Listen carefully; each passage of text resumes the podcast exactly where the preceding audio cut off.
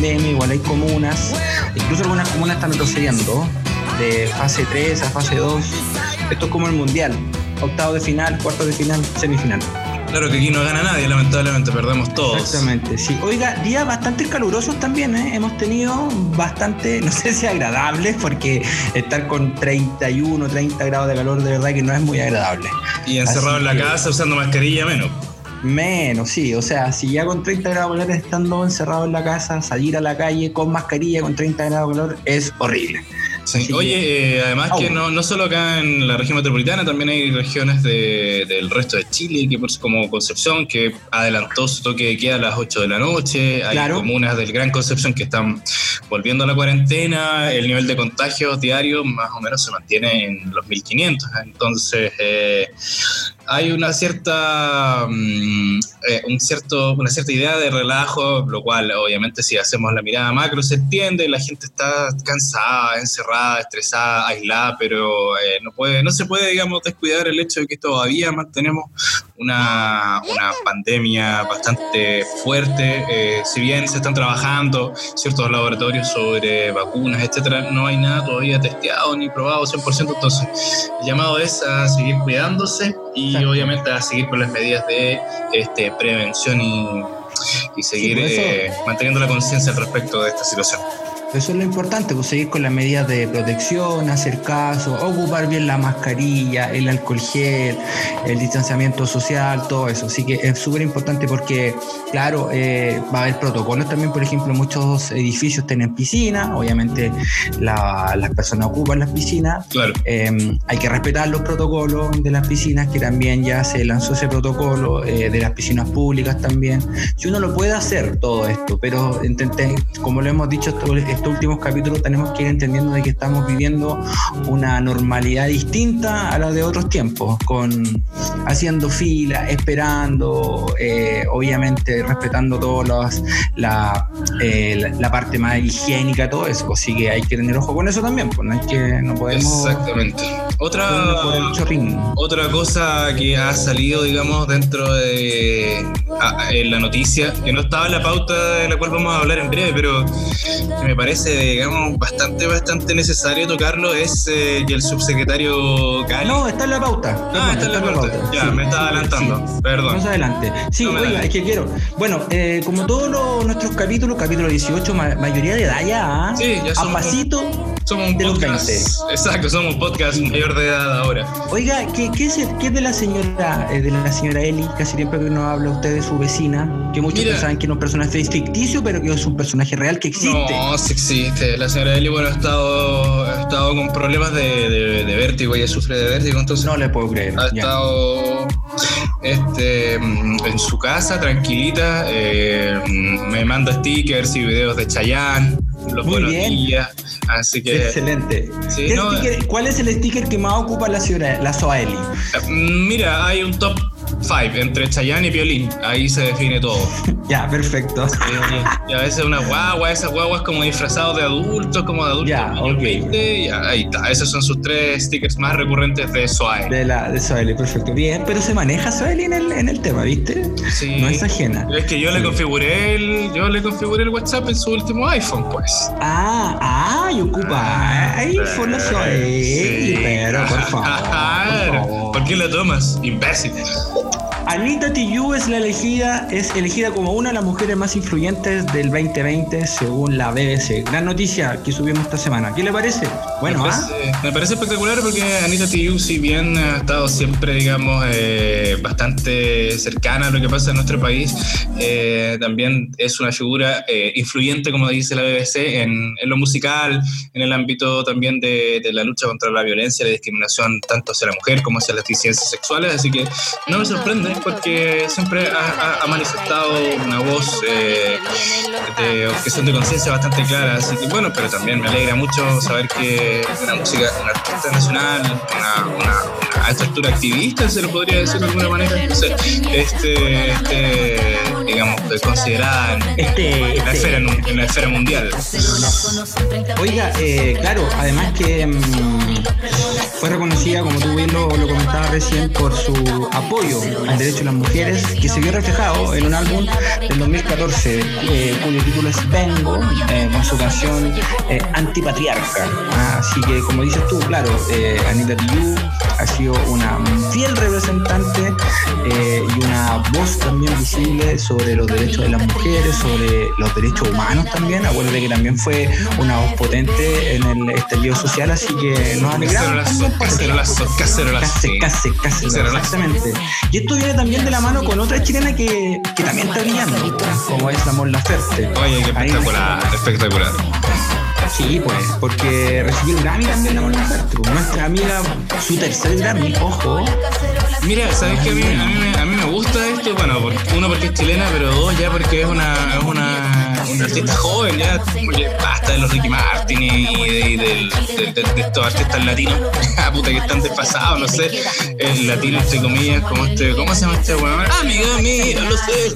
¿Cómo se llama ese weón? Alejandro Sanz. Alejandro Sanz. Oh, basta, Alejandro Sanz, weón. pero Alejandro, pero Alejandro hace, hace, rato que no pasa nada. Qué bueno, no, qué bueno, qué bueno. Ahora es Mon Laferte, Mon Laferte que ha colaborado con Pedro Fernández, con los auténticos decadentes. ¿Quién, quién, todos quieren estar con Mon. Nuestra Juan Mon. También. Juan Nuestra Mon. Eh, tiene un video, un videoclip donde sale también Diego Luna. Sí. Así que se está codeando con la alta esfera. Va a cerrar en todo caso, sí, bien por una oferta. Sí, bueno, bueno. Es un artista. Dale, dale, dale. No, que te digo que lo que he hecho siempre es un artista muy versátil. Mon Laferte se pasea desde el bolero a la cumbia, el pop. A mí me gustaría verla, sí, me gustaría verla haciendo un dúo con Salo Reyes, fíjese. Creo que sería bueno. No, espectacular. Sería espectacular. El gorrión ya ni cacha. No importa, pero el gorrión, el gorrión es el gorrión. El gorrión es el gorrión. Emblemático. Sí. Bueno, más, más adelante vamos a tener un adelanto ahí de, de otra colaboración que tiene Mon Laferte. Para, ojalá se concrete. Ahí le vamos a estar conversando con, con, nuestra invitada del día de hoy, además. Sí, pues tenemos una gran, gran invitada el día de hoy. En la segunda parte es eh, la promesa del pop chileno. Acuérdese de ella, acuérdese de ella. Ella ha estado sonando en la radio, tiene altos seguidores en sus redes sociales, así que ojo con nuestra posibilidad. Bueno, Mon Laferte ganó con Beautiful. Eh, claro, es que un video que ya en YouTube tiene más de, póngale, ¿cuántas reproducciones? Eh, 50 millones de reproducciones. No, se fue 3,6 millones de visitas, pero igual es harto, sí, también. Pero ya es, es, comillas reciente, pues, entonces va a llegar pronto a los, a los 50 millones.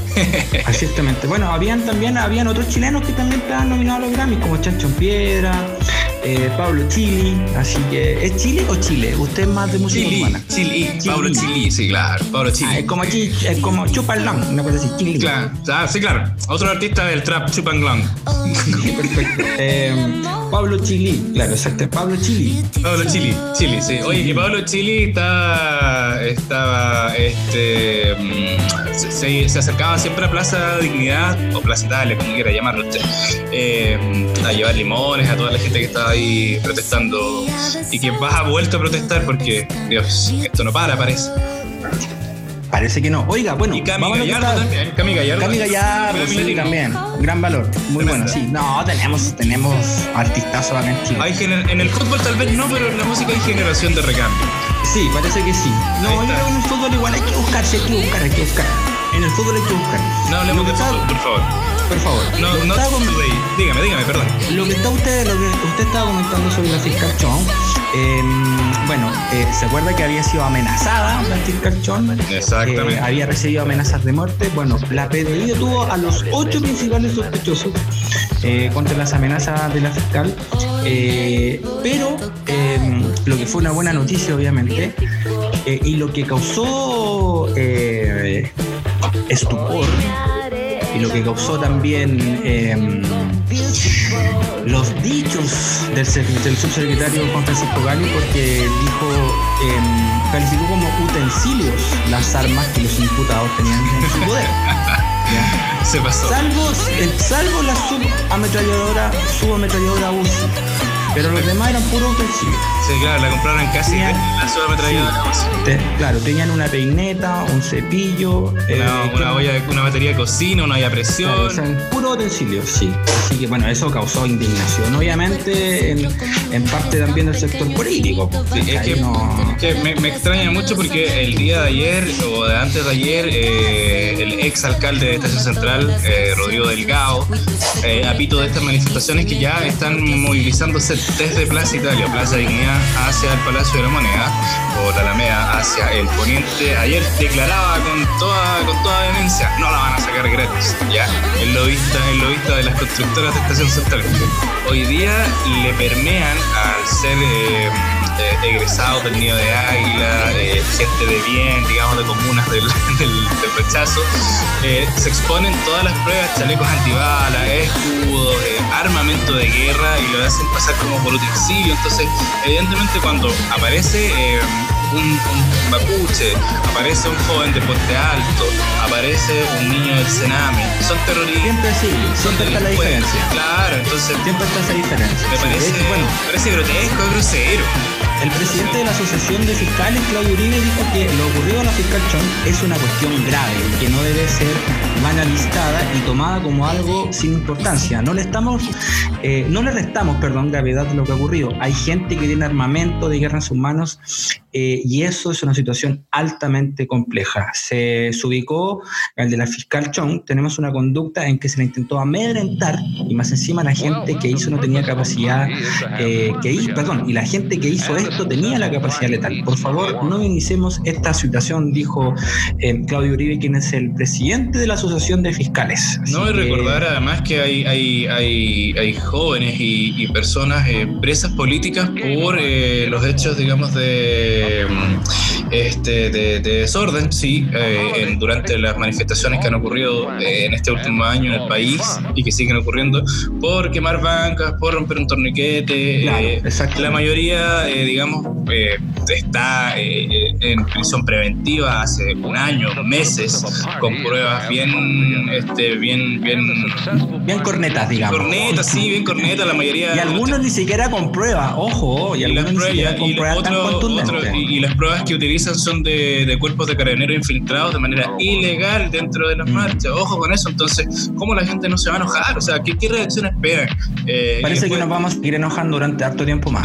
claro, después dicen que no lo vimos venir, más encima el tema de, sale el ministro Briones eh, hablando el día antes de ayer de que eh, el, retiro del 10%. El tema del 10%. No, no, es una estupidez. O sea, para mí es uno de los peores gobiernos de la historia y recordar Oye, hay que recordar que a Michelle Bachelet por menos le pedían la renuncia, por menos le, pedían casi un impeachment. Entonces, eh, el mismo sector político, el mismo presidente, el, impeachment, lo que le hicieron a Dilma Rousseff, una acusación ah. constitucional. Entonces, le sale bonito, le sale, repítalo, a ver. Impeachment. Muy el, Mismo, el mismo sector político que estaba, en este caso, eh, haciendo gárgaras, hoy brilla por su total ausencia. Entonces me parece, bueno, que vamos a esperar además de los... El discurso que tuvieron tiempo, claro, el discurso que tuvieron tiempo atrás de ellos, hoy día se lo están comiendo entero. Hoy día es súper permeable, mm. claro, no, no podemos hacer un golpe blando, hay que respetar los procesos democráticos. Pepa Hoffman, por favor, la cagando, no puede seguir. No, perdón, que me, es que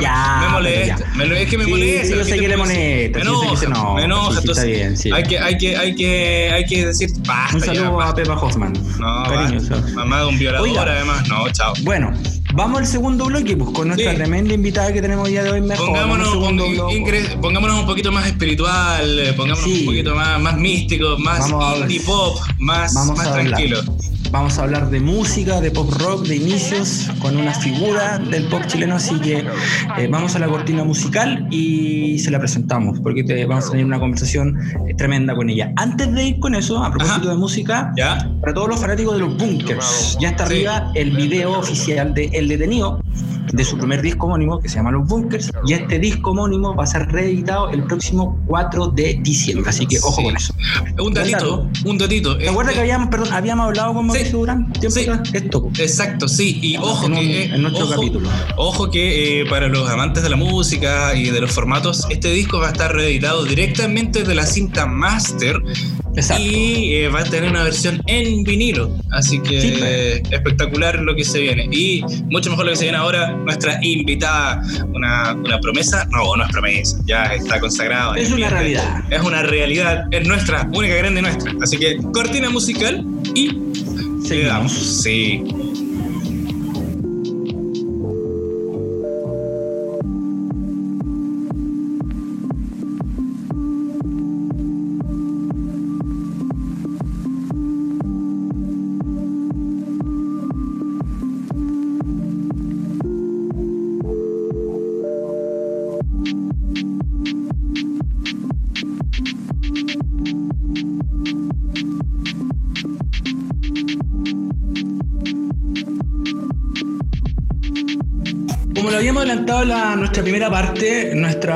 Nuestra siguiente invitada. Pronuncie bien, por favor. Pronuncie bien. Sí, sí, No, no me voy a, no quiero, aquí tengo el torpeo, si lo voy a pronunciar bien, sí. No quiero mandarme un, ¿cómo se llama el personaje este? Eh, Rupertina. Rupertina que se equivoca. Sí. Oye, nuestra próxima invitada es una cantante nacional. 23 o 24 años, dígame con las manitos antes de hablar. ¿23 o 24? 23, perfecto, sí, ya. 23 años. Es, escuche bien, es la promesa del pop chileno. Sí. A veces la etiqueta ah, molesta, pero yo creo que es verdad. Es la promesa del pop chileno. Tiene más de 60 mil seguidores en sus redes sociales y más de 6 millones de reproducciones en su canal de YouTube. O sea, estamos hablando de una, yo creo que más que una promesa, ya una consagración. Sí. que poco a poco se va consagrando en la escena musical chilena. Eh, su último trabajo musical se llama Desde Raíz. Vamos a estar conversando sobre música, sobre contingencia también, la mirada joven también de lo que está pasando en Chile. Y está con nosotros la cantante nacional, la artista, joven promesa, la gran, ojo, Carla Grunelbach. Un aplauso para no. ¿Lo ve bien o no? No, no. lo dijiste perfecto. Ah, sí, sí. perfecto. Ah, Lo dije perfecto. Bien, Carla Grunelwald. ¿Viste, Carla, cómo estás? Bienvenida. Gracias por la invitación. Bien, bien. Yo súper bien. Hoy, tremenda presentación. Muchas gracias. Ah, pero por favor, no. De aquí al Grammy, de aquí al Grammy. Eh, espérate, me imagino que, bueno, esta semana hemos estado con altas temperaturas, pero sí, está caluroso. sí, empieza con horno. Sí, acá también estamos con agüita y usted, Sebastián, se compró un ventilador, nos contaba fuera de cámara. Sí, marca Kendall, así que automáticamente le puse la Kendall Jenner a mi ventilador. Perfecto. Ah, está linda. Carla, ¿cómo estás? Cuéntame, ¿cómo has estado durante estos días antes de entrar un poquito más en, nuestras conversaciones? ¿Cómo ha estado la escena musical? ¿Ha estado complicado este año por el tema de la pandemia? Eh, estuviste grabando unos videos con tus fans, lo quiero hablar después de eso, pero un, resumen, un resumen de lo que ha sido este año que ha sido difícil para los artistas. Hablamos con Piero Duarte de los de Salón, con Mauri Durán de los Bunker, ex los Bunker que está en México, y nos comentaba también que ellos nos decían, claro, eh, quizás los más golpeados son los, técnicos, en este caso, y también eh, a través de estos se han también nacido nuevas plataformas para que los artistas también lleguen a, su, a sus fanáticos. Cuéntame cómo lo has vivido tú estos meses, aunque ya de poquito vamos saliendo un poquito de la, de la, de la cuarentena y eso. Claro, como que uno de a poco siente que todo se está poniendo un poco más de color, más bonito el panorama, pero tampoco hay que olvidarse que igual seguimos en una pandemia, entonces... Exacto. Eh, bueno, en mi caso, yo creo que como muchas de las personas que se dedican a las artes y a la cultura, ha sido un año complicado, eh, porque nosotros vivimos de las tocatas, de los conciertos, y, y, son cosas que también nos llenan mucho, o sea, nos hacen felices. A mí al menos me hace muy feliz tocar en vivo, em, pero también ha sido un año del que he podido sacar como harta enseñanza. He tenido harto tiempo para componer, para descubrir mucho más mi sonido musical. Entonces creo que es un año que, a pesar de lo difícil que ha sido, sí puedo rescatar muchas cosas, muchas en, en cuanto a lo creativo y también al manejo de las redes sociales, o sea, uno igual puede tener harta llegada a través del uso de las redes y, ofreciendo harto contenido ahí a los, a los seguidores.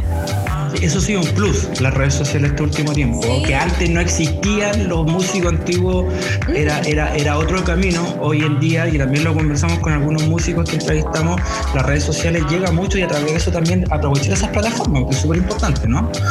Sí, y este año especialmente, que, no han habido muchas tocatas, bueno, han habido algunas, pero es todo streaming. Entonces ahí uno tiene que, que hacerse amigo de las redes sociales y y verlas también como una forma de trabajo.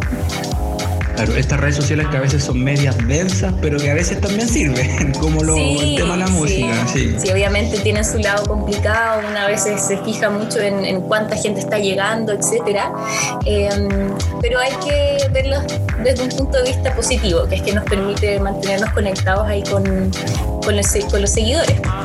Carla, este, este, esta última semana han sido bien deliciosas en cuanto a la música chilena y a las cantautoras chilenas. Eh, Ana ha sido nombrada por la BBC como una de las 200 mujeres más influyentes. Cami Gallardo nominada al Grammy y Mon Laferte ganadora del Grammy. Estaba leyendo hace unos 10 minutitos atrás que Rafael tuiteó o puso en alguna de sus redes sociales que quería el número de Mon Laferte para colaborar con ella. Me imagino también que esto, sí, así es.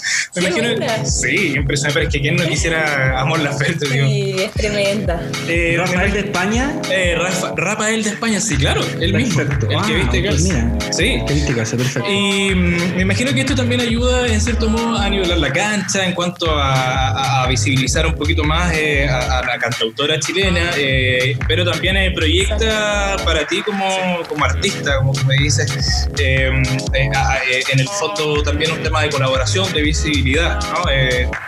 ¿Cuál es tu visión de esto? ¿Qué esperas tú, digamos, ya cuando, no sé, proyectándote en un par de meses más, en un año más, tal vez, no, no sé si pensar directamente como en un premio, obviamente yo creo que mm. para ti como artista igual es motivante, pero en el corto y mediano plazo, ¿qué, qué espera Carle Grunwald para, para para, el desarrollo de su arte. Mira, yo creo que ver eh, todo lo que han avanzado las cantautoras de nuestro país es, impresionante si uno compara con años anteriores que había muy poquitas artistas chilenas. Y ahora tú ves que hay de todo, artistas nuevas en estilos trap, estilos más o sea, hay de todo y eso, y eso es súper inspirador para mí eh, ver que ya se está cogiendo más la diversidad musical. Y, por ejemplo, el mismo ejemplo de, de Mon es súper inspirador para uno porque Mon Laferte tiene un estilo súper original, súper particular. Ella mezcla estilos, hace letras también de repente súper metafóricas, otras veces más directas. O sea, ella juega, ¿eh? es como un artista libre. Y que eso tenga cabida a mí me inspira también para seguir con mi propuesta musical, em, seguir haciendo lo que me gusta, seguir experimentando con este estilo que, que muchos dicen que es como un pop onírico, como un pop mágico. Em, y también irlo obviamente transformando, desarrollando. A mí me gusta incluir cosas del folclore, me gusta incluir cosas del rock, incluso elementos de música urbana, pero siempre manteniendo como esta identidad mágica. Y yo creo que en ese sentido me ha inspirado mucho Lamón. Y obviamente ver todo lo que han logrado otras, otras artistas como la misma Cami, que fue nominada ahí a los Grammy, es como que si se les abre camino a ellas, uno también se le abre como una esperanza. Entonces a mí igual me da esperanza de que algo pueda pasar en el futuro con este estilo musical que hago que, que es distinto. Hay, también un lado B, me imagino, no, no todo es de repente, claro, inspiración, por supuesto, pero eh, en el mundo de la mm. música o del arte también me imagino que has enfrentado eh, ciertas trabas, discriminación o no sé, cuéntame un poquito de eso, ¿Qué, ¿qué, es lo que de repente te chocó o te, te lograste convertir, como tú me dices, estas trabas o estas limitaciones, eh, inspirarlas y darlas vuelta, convertirlas en, en algún motor dentro de tu arte, tu música, también con eso. No sé si te encontraste con eso. Sí, o sea, desde que uno parte con su carrera uno se va encontrando con, con hartos obstáculos y, más aún cuando uno tiene una carrera de manera independiente, ahí cuesta mucho más llegar a, contactos, llegar a radios, llegar a, medios más masivos. En ese sentido ayuda mucho, por ejemplo, estar en una, en una disquera. Eh, pero trabas con las que me puedo haber encontrado, yo creo que estas trabas están relacionadas como a, a lo que espera muchas veces, no sé si la sociedad, pero como lo que se espera a nivel comercial de un artista, que, que, siempre a las mujeres se nos pone muchísima atención en nuestro look, en, en lo que mostramos, si mostramos más o menos piel. Eh, es impresionante cuando uno ve muchas veces en medios, eh, no sé, el, el, bikini que se puso Denise Rosenthal, el, el disco que sacó, no sé, una semana antes. Y no sé si uno ve tanto eso en, en los casos de, de, de cantantes hombres. Está como súper marcado en las mujeres, entonces una inconscientemente empieza a sentir como una exigencia sobre su look, sobre su cuerpo. Yo personalmente amo experimentar con el look, para mí es como mi, el 50% de mi proyecto, pero eh, inevitablemente uno de repente siente, uff, tendré como los cánones de belleza comercial que esperan todos cosas de ese tipo, pero... Ahora, claro, eh, perdona, cuando tú dices experimentar con tu look es como parte de una, de una performance o de, una exposición, no sé, pero no cumpliendo un, patrón de belleza heteropatriarcal o queriendo, digamos, eh, como tú dices, una foto en bikini que colgó la artista Carla Grunwald, 2000 likes. Eh, me recuerda mucho, claro. estaba viendo, por ejemplo, anoche me puse a ver la serie Gambito de Dama. De, buena. Y ahí aparecí, ¿no? Y sabes lo que me llama la atención, que, que conecta con lo que estamos hablando ahora, que en una escena cuando la entrevista a la revista Life, bueno, todos sabemos lo que es la revista Life, eh, eh, efectivamente a ella resaltan su belleza, que es muy educada, y ella dice, pero nadie habla de, lo que yo hago con el ajedrez, ¿cachai? Nadie habla de lo, que, claro, de lo talentosa que yo soy, de cómo veo el ajedrez, porque dice, dijeran un cuarto de lo que yo dije con respecto a mi visión del ajedrez, pero sí que era bonita, que era educada, y solo porque soy mujer. Eh, es, es, es, cuático eso, como de repente, claro, tú dices, esperan que yo ponga una foto sensual en mis redes sociales, pero nadie habla de, oye, puta, qué bueno el disco, qué bueno cómo mezcló, qué sé yo, trap con reggaetón y, después salta, qué sé yo, a folclore, raíces urbanas. Eh, eh, eso eh, es frustrante o de repente te da también, como te decía antes, un, un impulso para decir, bueno, vamos a doblegar esto Sí, definitivamente todos esos desafíos yo creo que a uno la hacen volverse más creativa y también generar como un equilibrio en su proyecto, o sea, mantener tu propia identidad y todo, pero también atreverte como a experimentar un poco. A mí me pasó que yo nunca me había imaginado que iba a experimentar con algunos sonidos de la música urbana y terminé dándome cuenta que se generaba, eh, por ejemplo, mi single No es el final, que se generaba una fusión súper entretenida y que no dejaba de ser mi sonido por tener algunos elementos más modernos y que pegan actualmente. No perdía la esencia de tu música. Claro, como que igual te abre las miradas, pero siempre cuando uno esté contento haciéndolo y no lo sientas como algo que te está exigiendo la industria, em, ahí es algo saludable. Em, Carla, eh, estábamos comentando que durante estos meses de pandemia te sirvió mucho también para componer, ¿no? Eh, te quiero hacer una pregunta que me quedó dando vueltas desde hace rato con, cuando entrevistamos la otra vez a Mauricio Durán de los Bunkers. Em, hablábamos sobre el estallido social con Mauricio, eh, sobre la tocata que tuvieron en la Plaza Dignidad, y él nos decía también que muchas veces el público es muy exigente con, los, con sus artistas, mm. el fanático, digamos, ¿no? En el sentido de que, claro, cuando partió el estallido social, algunos músicos fueron muy rápidos y, sacaron canciones al tío de lo que estaba pasando. Eh, Alex Banter, Anita Tijoux, no sé Sebastián si te recordáis de otros más por ahí, que sacaron varias canciones al tiro. Y claro, y como que la gente dice, ah, estos músicos están con el movimiento social. Tal vez no artísticamente todos los músicos, pero sí eh, varios claro, manifestaron una, opinión, una Exactamente. Entonces, claro, él decía de que eh, él, a él le llamaba mucha atención porque decía la, la Ana con Alex son súper rápido obviamente para captar lo que está pasando. Y no es porque uno como uno como músico eh, y como persona y como ciudadano no esté eh, no esté atento a lo que está pasando sino que cada músico tiene eh, madura musicalmente algún tema de, una u otra manera. En ese sentido a lo mejor Anita con Alex San Martín son más rápidos en madurar algo algunos otros son más lentos. ¿cómo te pasa a ti en ese contexto por ejemplo cómo viviste el estallido social eh, desde, tu, desde tu punto de vista como artista, como persona, eh, si, si te, te llevó alguna inspiración para escribir algo, trataste de escribir algo, no te resultó o lo viste de otra manera, o participaste de otra manera o cómo es también tu proceso creativo, que también eso en los músicos es para mí es súper importante y es súper chori también de conocer, ¿no? Y no hacer nada también es válido. Mm, claro, también.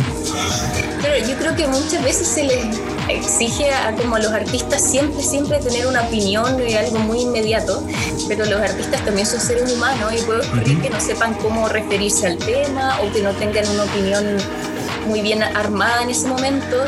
Em, entonces, en ese sentido, yo creo que hay que igual respetar los tiempos de los artistas y no siempre asumir de que porque no, no dijo al tiro algo, eh, ese artista no, está en contra del movimiento, o no claro. o, no está ni con la gente. Yo creo que no, hay que hacer asumir esas cosas como tan rápido. Eh, pero a mí personalmente con el estallido me pasó que, yo participé más como ciudadana, como eh, yendo a las marchas. Em, ¿Con la cacerola? Claro, con la cacerola y todo. Eh, ¿Y, le ¿Y le sacaba y le sacaba el sonido a la cacerola? ¿O, era el.? Sí, sí, le sacaba. con ritmo. Con... y todo, pero le sacaba el sonido. ya. Es que habían unos tutoriales para hacer, ¿te acordás? ¿no? Que hacían sí, unos sí, lo vi. sí, no, ahí tocábamos la cacerola con ritmo y toda la cosa. Ahí yo fui algunas veces con mi familia, también son músicos. Eh, pero sí, yo creo que mi participación fue un poquito más no sé si anónima, pero, pero no, no Más civil, por decirlo de alguna manera. Claro, claro, creo que en ese momento estuve más enfocada en escribir, pero cuando fue el estallido en sí no, no lancé una canción así como inmediatamente. Claro. Pero sí me sirvió de mucha inspiración para escribir canciones que van a salir en mi disco de ahora.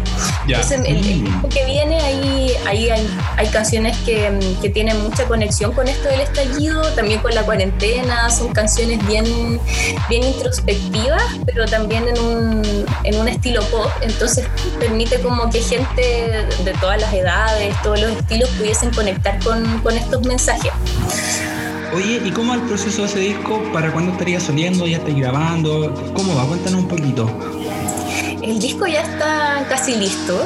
Eh, es un disco bien, bien dinámico porque incluye composiciones que hice desde que tengo 15 años hasta ahora que, que tengo 23. Entonces es un disco que muestra como el crecimiento que uno tiene en, ese periodo de, tiempo. Es súper grande. Uno de los 14 a los 24 cambia mucho y tiene muchos procesos. La idea es que este disco salga a principios del próximo año, marzo. Está, grabado, está listo ya. Sí, nos quedan por grabar unas tres canciones, pero ya, ya están los arreglos y, y, todo, pero nos falta ponerle ahí la voz y, está, está el disco y, lo rico es que el disco cuenta como una narrativa, o sea, las canciones igual están conectadas entre sí y, tienen un relato que puede ser no, no, tan evidente en una primera escucha, porque igual incluye cosas metafóricas, pero está ahí, o sea, para que la gente lo descubra y lo interprete como ella quiera. Perfecto. Cuando estaba tú escuchando tus canciones o tus discos que están colgados en Spotify, eh, yo, a mí me encanta escuchar música soy, no quiero decir melómano, porque de repente suena como muy, más allá de lo que uno quiere decir. Me gusta mucho consumir música, la escucho. Eh, ¿Eres melómano? No. Pero uno cuando, cuando va creciendo, como tú dices, uno va creciendo y va abriendo un poco más la mente. Entonces, por ejemplo, eh, si bien las etiquetas te dicen eh, la promesa del indie pop y te compara con Billie Eilish, entonces, ¿eso para ti es odioso o es como normal o es parte como del mercadeo este? Porque yo, mm. yo escuchando tus discos y tus canciones, no, no veo mucho de, de Billie Eilish, y no lo digo de manera ofensiva, sino que eh, al contrario, resalto que tiene una personalidad y una estética mm. muy propia, ¿cachai? Entonces, por eso te pregunto, de repente eso es como ya aparte de lo que van a decir, de lo comentado, para ti es odioso, es una etiqueta que, que esperáis o en realidad te dice, bueno, tengo que tal vez eh, pulir más mi lado, yo, yo veo que, que, lo tenéis bien identificado, lo, lo, tuyo, digamos, musicalmente y lo estético también. Mm. Pero perdón, perdón, yo creo que eso es muy chileno, esa como que siempre comparar así como que es, como en el fútbol también, así como llega un jugador, no, este es el Messi chileno, el Slatan chileno. ¿cachai? Y además, de repente en el mismo fútbol femenino dicen, esta es la Messi, y no, no es la Messi, es claro, la Marta, la, la, Christian Endler, ¿cachai? No tenéis para qué hacer un paralelo con los demás. Sí, es muy chileno eso, es muy chileno. Sí, sí, y yo creo que también tiene mucho que ver con, con la naturaleza humana, que nosotros los seres humanos somos como bien buenos para comparar cuando algo es, es muy original, como que no sabemos dónde ubicarlo, no, no, sabemos con qué identificarlo. Entonces pasa mucho con los medios de prensa o, con la misma gente que escucha música, que de repente dice, oh, este artista es, eh, eh, es distinto, pero a ver, ¿a quién lo puedo asociar como para que recomendarle a otra persona? Por ejemplo, no, mira, es como, tiene como algo de Billie Eilish, como de Lana del Rey. Yo creo que mm, eh, a mí personalmente no me molesta, porque si me comparan con Billie Eilish, que es tremenda a nivel mundial, es como, wow, eh, a pesar de que no tengamos un sonido tan, tan, tan parecido pueden haber algunas influencias, inspiraciones, por supuesto, eh, pero yo lo tomo como un, cumplido al final. Claro. Eh, no, es algo que, que, me moleste. Si me dijeran como ella es igual a alguien, ahí me cuestionaría como, mm, estaré haciendo una copia de algo, pero, pero igual me quedo tranquila de que, de que este sonido lo ido trabajando hartos años, con, eh, sin tener necesariamente como un referente. Sí, claro, porque en el fondo tú me dices, bueno, son canciones que yo compuse desde los 14 a los 23 y que venga un periodista de espectáculos sin ofender al, a Pablito, lo siento, tú que eres periodista. No, no, no. Pero realmente es muy, es muy gratuito porque tú tienes todo. Pero por eso yo lo decía, es muy chileno esto, de estar siempre como encasillando. Sí, lo encuentro muy, muy chileno. No es, no es, no es Billie Eilish, es nuestra Carla claro. ¿cachai? Entonces, de repente potenciar más eso, de repente. Claro, de repente hay como un, hay como un temor a, a las cosas distintas, las cosas nuevas. Eh, como que a la, misma industria le diera un poco de miedo darle más espacio a algo nuevo porque dicen, hoy pero esto le, irá bien. Y uno no sabe, si, si no lo intenta y si no impulsa a ese artista, no sabes cómo le va a ir. Y puede ser que la gente precisamente le encante que tú eres súper distinto, que es como lo que le pasó a la mismísima Billie Eilish. Ella sacó su música con un estilo bien distinto, haciendo fusiones, y, y terminó siendo uno de los rostros más famosos de la música actualmente. Oye, Carla, tú nos estabas comentando recién de que ya, bueno, se viene este disco nuevo tuyo y que vienen algunas canciones cuando eh, te habías compuesto cuando tenías 15 años. Ya tenéis 23, 24 años. Eh, ¿cómo, fue, ¿Cómo fue para ti encontrarte con estas letras? como tú decías, nos conté recién, ha pasado harto tiempo, harta agua por, el puente. ¿Hubo alguna, algún retoque de las letras de, los 15 años? ¿Las dejaste igual? Eh, ¿La maduraste un poco? ¿Le cambiaste los sonidos? ¿Cómo fue encontrarte con esas letras y, hacer ese trabajo hoy día de lo que tenías haciendo a los 15 años? Sí, eso ha sido bien interesante porque eh, me pasa muchas veces que hay canciones que escribí a los 15 años que yo digo, oye, esto es como que lo hubiese escrito ahora. como, que sentía la, madurez que, puedo tener ahora. Es como que en, esa instancia la Carla se hubiese puesto en el lugar de una Carla más grande, más madura, como con más experiencias de vida. como que la Carla del futuro te, ayudó en ese tiempo a hacer la letra. Sí, eh, entonces por lo mismo hay muchas canciones que escribí siendo más chica que van a ir incluidas en este disco. Ahora en lo que es arreglo, como en sonidos, ahí obviamente eh, como cada vez escucho más, más música, yo también escucho música todo el día, todos los estilos, entonces de repente digo, ya, esta canción que tenía este arreglo cuando yo tenía 15 años, eh, se le podría modificar esto, le podríamos agregar esto otro y ahí encuentro que el tema me identifica en mi presente. Em, pero a nivel de letra, eh, curiosamente siento que, que aplican mucho a cómo estoy ahora como que no he tenido la necesidad de modificarlas mucho. De repente una que otra palabra, como claro. misma mejor, pero son detallitos. ¿Y qué, escuchaba la Carla, alguna hermana a los 15 años? ¿Cuáles eran sus principales fuentes inspiradoras? A los 15 escuchaba mucho Coldplay, Radiohead, eh, Imagine Dragons, una artista británica que me encanta que se llama Birdie. Escuchaba también harto Lord, Florence and the Machine.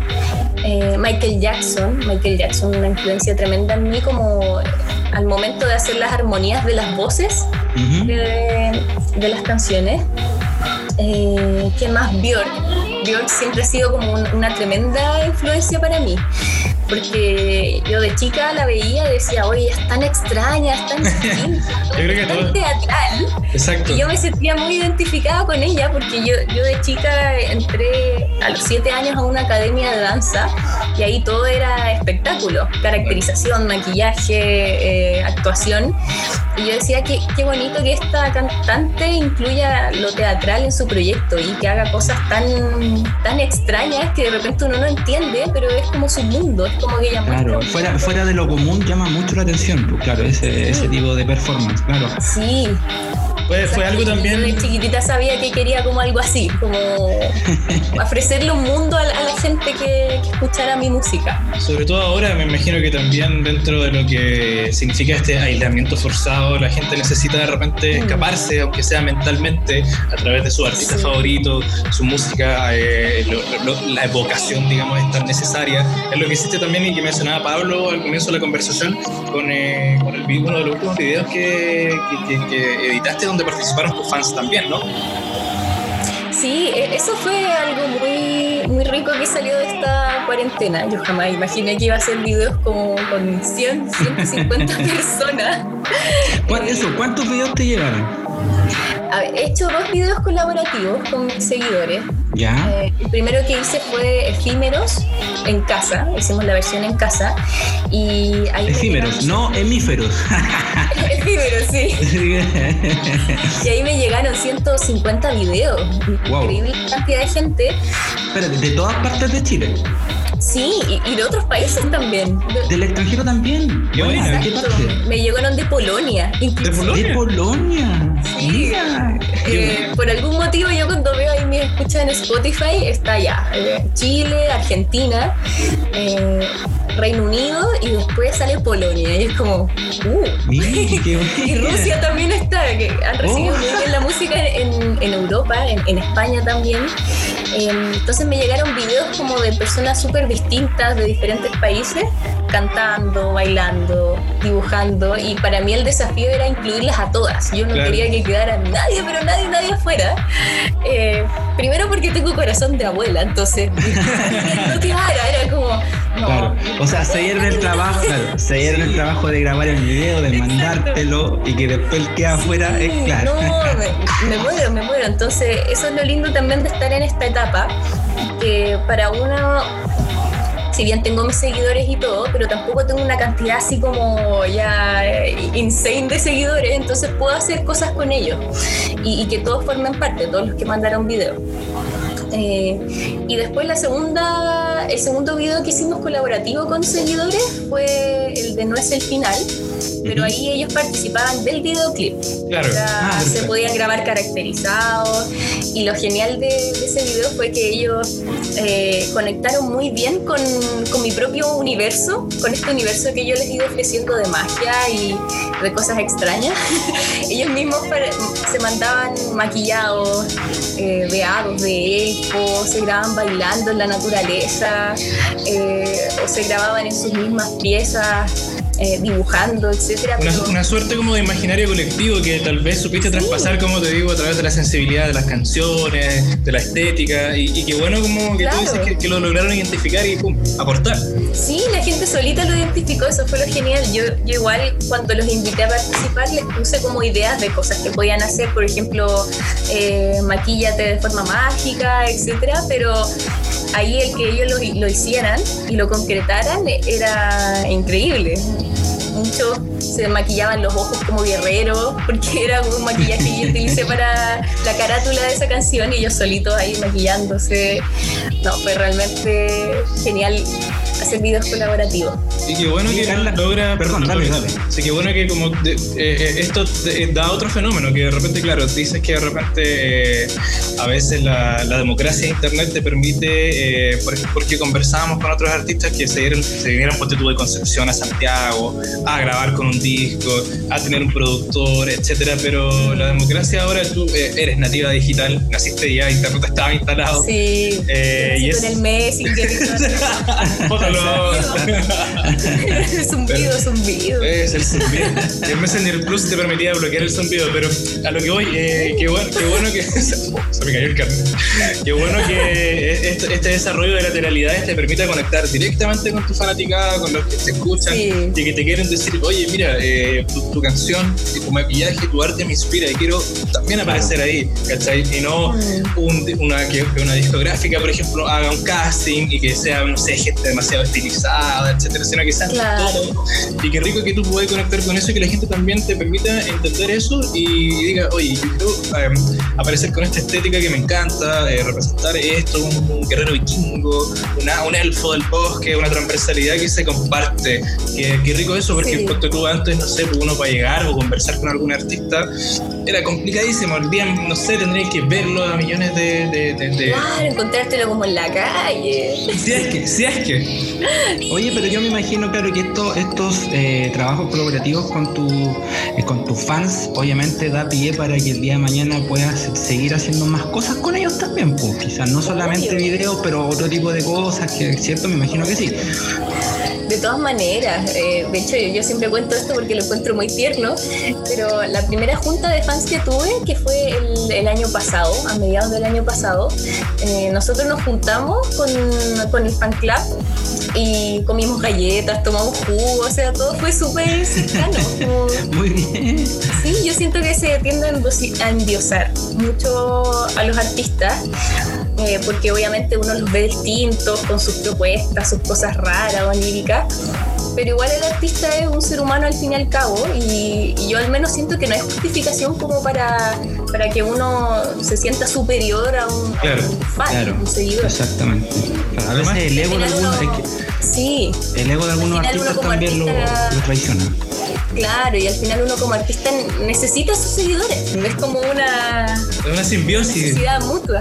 Claro. Sí. Claro, claro. Uno como que no está por sobre el otro. Al final el seguidor te, te recomienda, te escucha en Spotify, te va a ver a los conciertos y tú estás ahí ofreciéndole eh, música con toda tu pasión. Además que son, son las personas, como te decía, que, que, que, logran conectar con tus canciones, que logran este, entender lo que te pasa.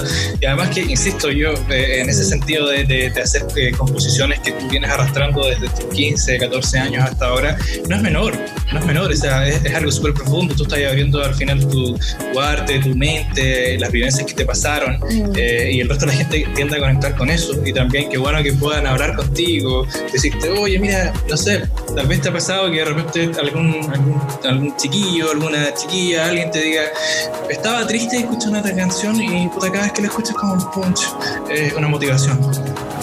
Eso es hermoso, sí. Eh, cuando lanzo canciones me escriben mucho por interno mensajes como, oye, esta canción me ayudó con mi día, eh, hizo que mi día fuera mejor, o esta canción me ayudó como a llorar y a soltar emociones que tenía un poco atrapadas. Al final, yo creo que eso es como lo que tengo de meta con, con mi música, poder llegar a la gente. Em, como tú decías en un principio, uno como artista también se motiva mucho con los premios, con los reconocimientos, pero yo creo que mi meta principal, más que llegar así como a premios y, a Grammys, que también lo encuentro genial, es al final hacer música para la gente y que ese público vaya creciendo y sienta que la música le ayuda y, y es como un complemento en su vida. Carla, el 8 de octubre fuiste premiada como ganadora en la segunda versión del concurso de autoras y compositoras chilenas, en homenaje a otra grande, Scotty Scott. Sí, sí, e-, eso fue muy lindo. Como te digo, eh, los reconocimientos a uno lo motivan mucho.